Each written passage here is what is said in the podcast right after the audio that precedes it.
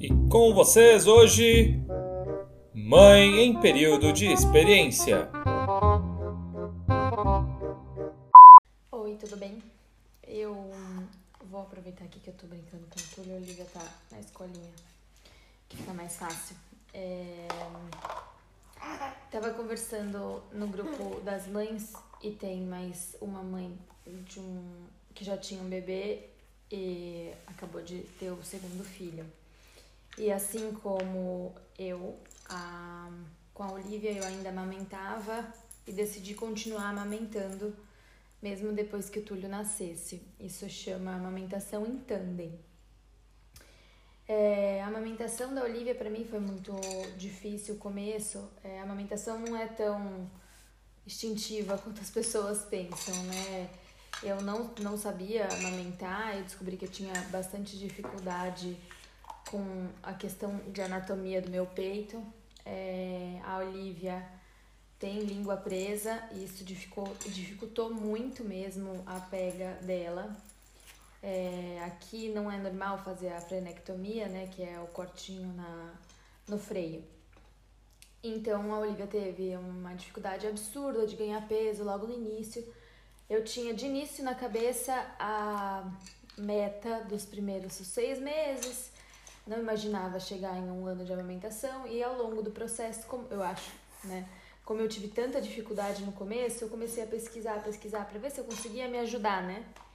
E aí eu fui vendo todos os benefícios do, da, da amamentação e decidi ir continuando. É, eu, eu vi que a Associação Brasileira de Pediatria, a Organização Mundial da Saúde, recomendam um aleitamento materno até os dois anos. Então, quando a gente fala de amamentação prolongada, não é mais que seis meses ou mais que um ano, é mais que dois anos. Ou seja, no caso da Olivia, hoje em dia ela tem uma amamentação prolongada. O Túlio não. O Túlio ainda tem oito meses e com oito meses é apenas amamentação normal. É, eu decidi continuar a amamentação durante a gravidez e eu tive que pesquisar muito porque é um, é um hoje em dia um tabu muito grande amamentar grávida, né? Que pode perder o bebê, é, pode tirar nutrientes do, do bebê que tá na barriga, né?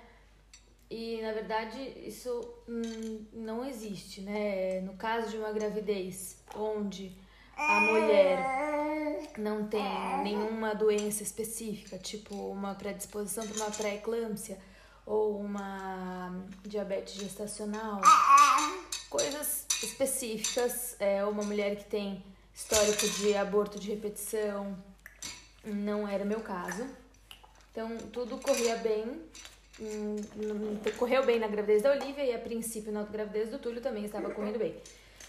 Então não era um problema continuar. É, a questão de que a amamentação, né, logo que a gente tem o bebê, eles falam, ah, amamenta muito, que aí o útero contrai bastante e acaba o, o, o sangramento de logo que você é, tem o bebê.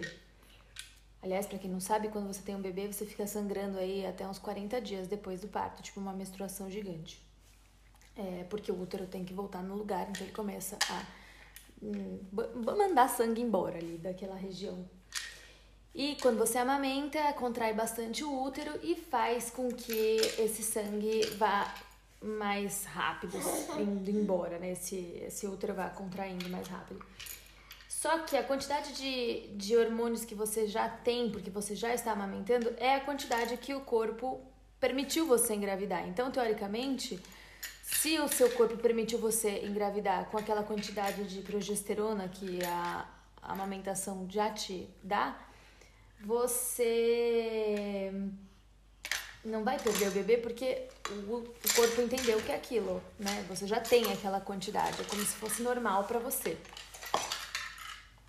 Então, no caso, não tem a necessidade de interromper a amamentação.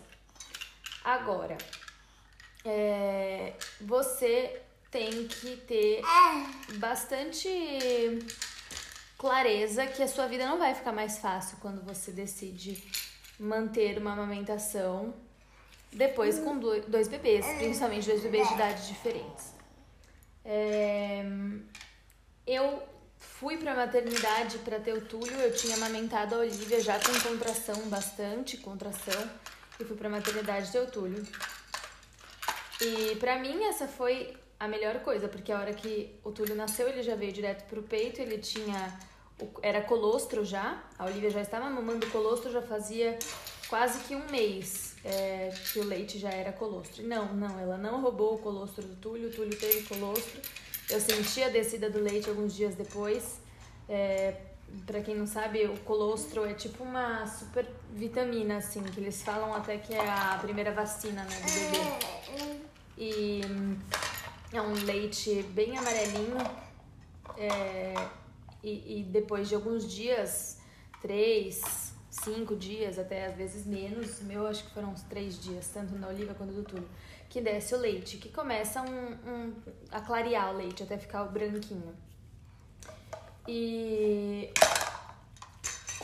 o túlio tinha bastante colostro em quantidade de leite. Normalmente, quando você, pelo menos com a Olivia foi assim, quando eu, eu não tinha nada de leite na gravidez, não tipo, no, no Túlio obviamente tive, né? né? Mas da Olivia não teve leite que vazou, porque tem mulheres que vazam leite na gravidez, não foi meu caso.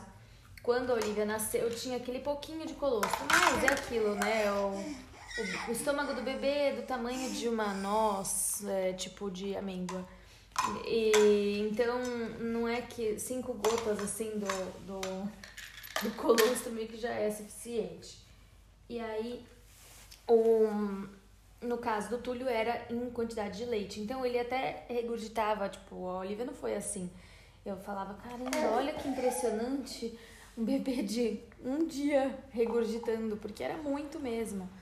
Então, isso me deu uma paz de espírito, considerando que a Olivia teve ali a dificuldade já na, na maternidade. A gente teve que ficar um dia a mais, porque ela tinha dificuldade de ganho de peso já ali por outras questões, né, principalmente uma parte anatômica é, e a língua presa com certeza, mas não foi diagnosticado naquela época, então é, paciência.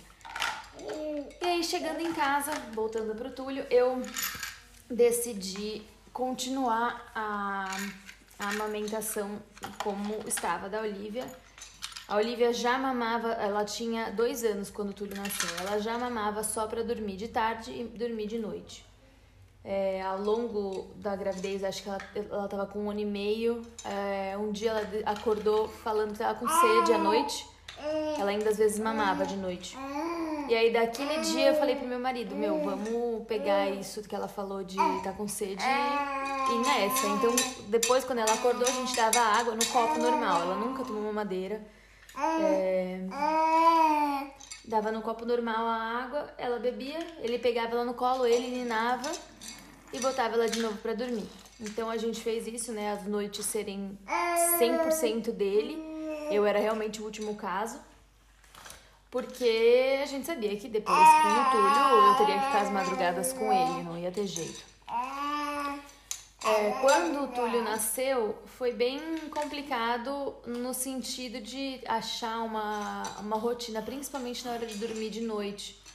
Porque o Túlio precisava de mim meio que o tempo inteiro, como um recém-nascido precisa de, da mãe o tempo inteiro. E a Olivia não é que ela não entendia ou entendia, para ela hum, parecia meio indiferente. Mas a hora que chegava dela dormir, ela tava com sono, ela precisava de mim. E aí, às vezes, eu dava o Túlio dormindo pro meu marido, ele ficava com o Túlio, o Túlio acordava. E aí eu não sabia se eu tinha que interromper a mamada da Olivia para dar atenção pro Túlio. Foi um momento muito tenso aqui em casa, porque a gente não sabia o que fazer. E é lógico, como é a vida de todas as crianças, o primeiro mês é muito difícil. E para a criança e para os pais que tem que se adaptar. E quando chega uma nova criança, é de novo todo mundo que tem que se adaptar. Não é porque você já viveu uma criança em casa que você sabe tudo que tem que fazer. Né? Você não, nunca viveu ter dois para dar atenção. No meu caso, eu nunca vivi duas amamentações ao mesmo tempo para dar atenção. É... E uma coisa que saiu até ali na, na conversa com a outra mãe que está em tandem ali no grupo era sobre roubar os nutrientes, né? Porque não é uma coisa muito comum mesmo a amamentação em tandem. É... Os médicos ainda falam muita besteira mesmo. E não, o, a Olivia não roubou os nutrientes do Túlio, é, até porque se fossem gêmeos, como é que seria, né? Um iria roubar nutrientes do outro, não faz muito sentido. É, eu até, você sente, né, o leite descer, você sente, tipo, eu, não, na minha percepção, o sentimento é tipo um formigamento. E aí você sente esse, esse formigamento, eu sempre senti muito mais com o Túlio do que com a Olivia. É, porque a Olivia realmente só mamava para só mama para dormir. Ela mama ainda até hoje e não pretendemos parar ainda. É, não sabemos, nem eu nem ela, digo nós, porque sou eu e ela que temos decidir isso. É, e, e o, o Túlio sempre teve um percentil de peso muito alto, sempre foi muito gordinho, até hoje continua com um percentil muito alto. É, isso é de bebê para bebê. A maior diferença da Olivia pro Túlio são duas, na verdade. As maiores diferenças são: um, o Túlio não tem língua presa, e dois, eu sabia o que eu estava fazendo logo no começo. Então, assim, lembra que eu falei que eu tinha tenho uma dificuldade anatômica? Então, o, o, bico do peito tem vários formatos, né? Não, não, é que somos todas mulheres iguais, assim como homens, ninguém é todo mundo igual. E no meu caso, eu não, quase não tenho bico de peito. Então, na maternidade, já no Túlio, eu já falei: eu não saio daqui sem que ele esteja mamando exatamente do jeito que ele tem que mamar. Porque no da Olivia, eles me colocaram com o bico de silicone, que é tipo um plastiquinho que você põe no peito para, entre aspas, fazer tipo uma mamadeira no seu peito. É, isso só piorou a minha situação. Para alguém pode ser que funcione, para mim não funcionou. A Olivia teve confusão de bico logo de início, que é quando a criança não consegue mamar no bico da mãe, porque ela está acostumada com um bico que é mais fácil, que era o caso do bico de silicone. É, o bico de silicone, no caso dela, entrava muito ar, então ela mamava muito mais ar do que leite, ficava cansada, já adormecia e com isso não ganhava o peso que precisava. A gente teve que reensinar a Olivia a mamar e foi com muita ajuda do meu marido e da minha mãe que, nossa, nem sei o que dizer, foi muito difícil mesmo. É, um dia eu conto o caso específico da Olivia que foi complicado. É, então, com o Túlio, eu já tinha, eu já sabia dessa, dessa, desse meu problema, vamos falar assim.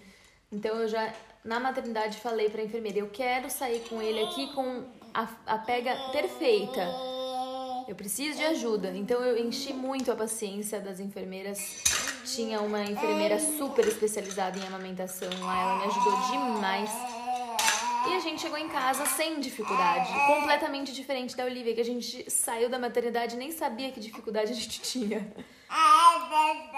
Então a amamentação em tandem é, não tem muita informação, mas é possível, é difícil, porque são duas crianças para gerenciar.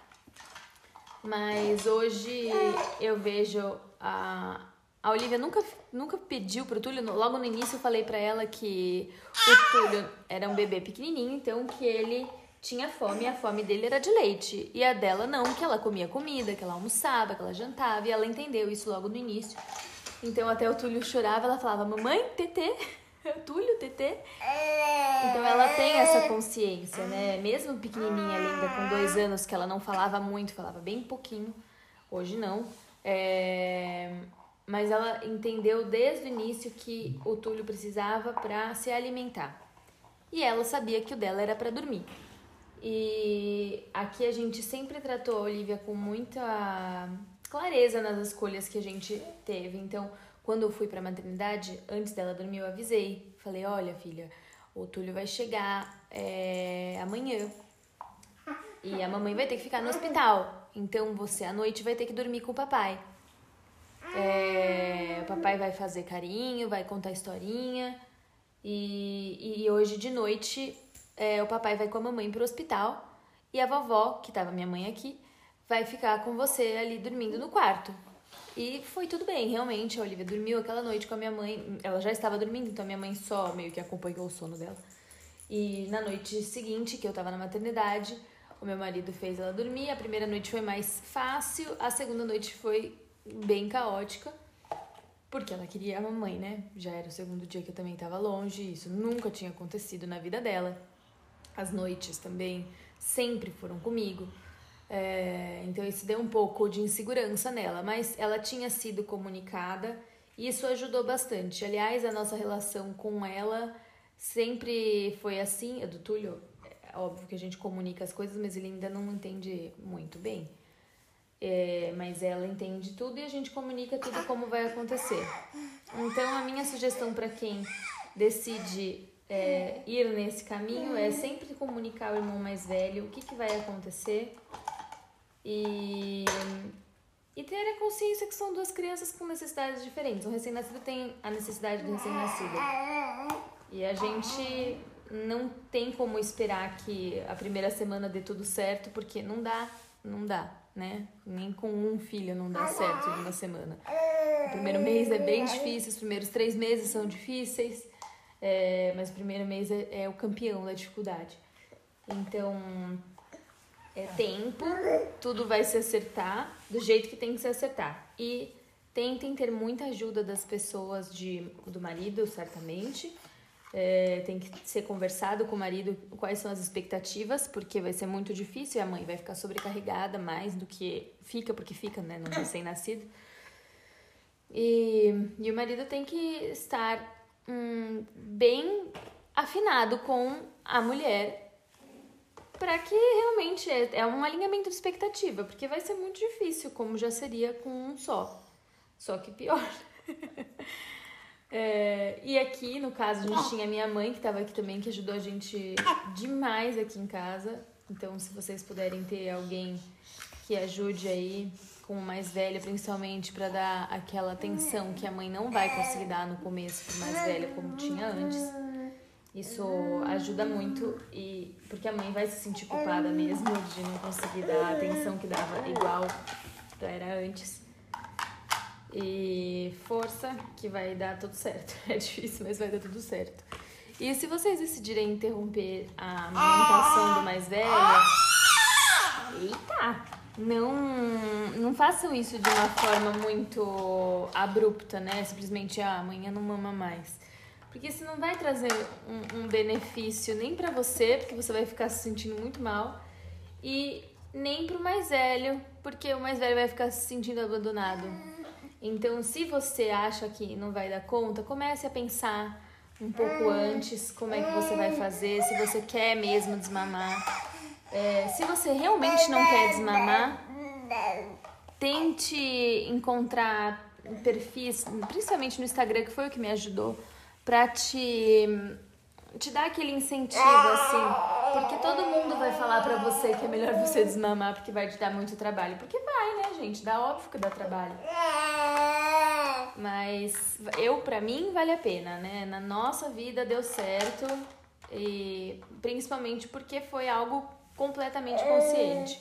Mas é aquilo, eu não tenho a minha família aqui, é, a gente não mora no Brasil. Então, eu não tenho a minha família aqui, é, amigos, ninguém que estava colocando alguma pilha muito grande, né? Todo mundo, todo mundo falou sobre a amamentação da Olivia, se eu ia parar e etc. Mas não ter as pessoas aqui falando sempre, todo dia, todo final de semana, isso certamente foi um peso a menos. Então é isso, acho que já ficou muito longo. É, espero que vocês gostem de saber como é que funciona a amamentação, entendem Tandem, aliás. É, se vocês tiverem alguma dúvida, só me falar que eu conto um pouquinho mais. Tchau, tchau.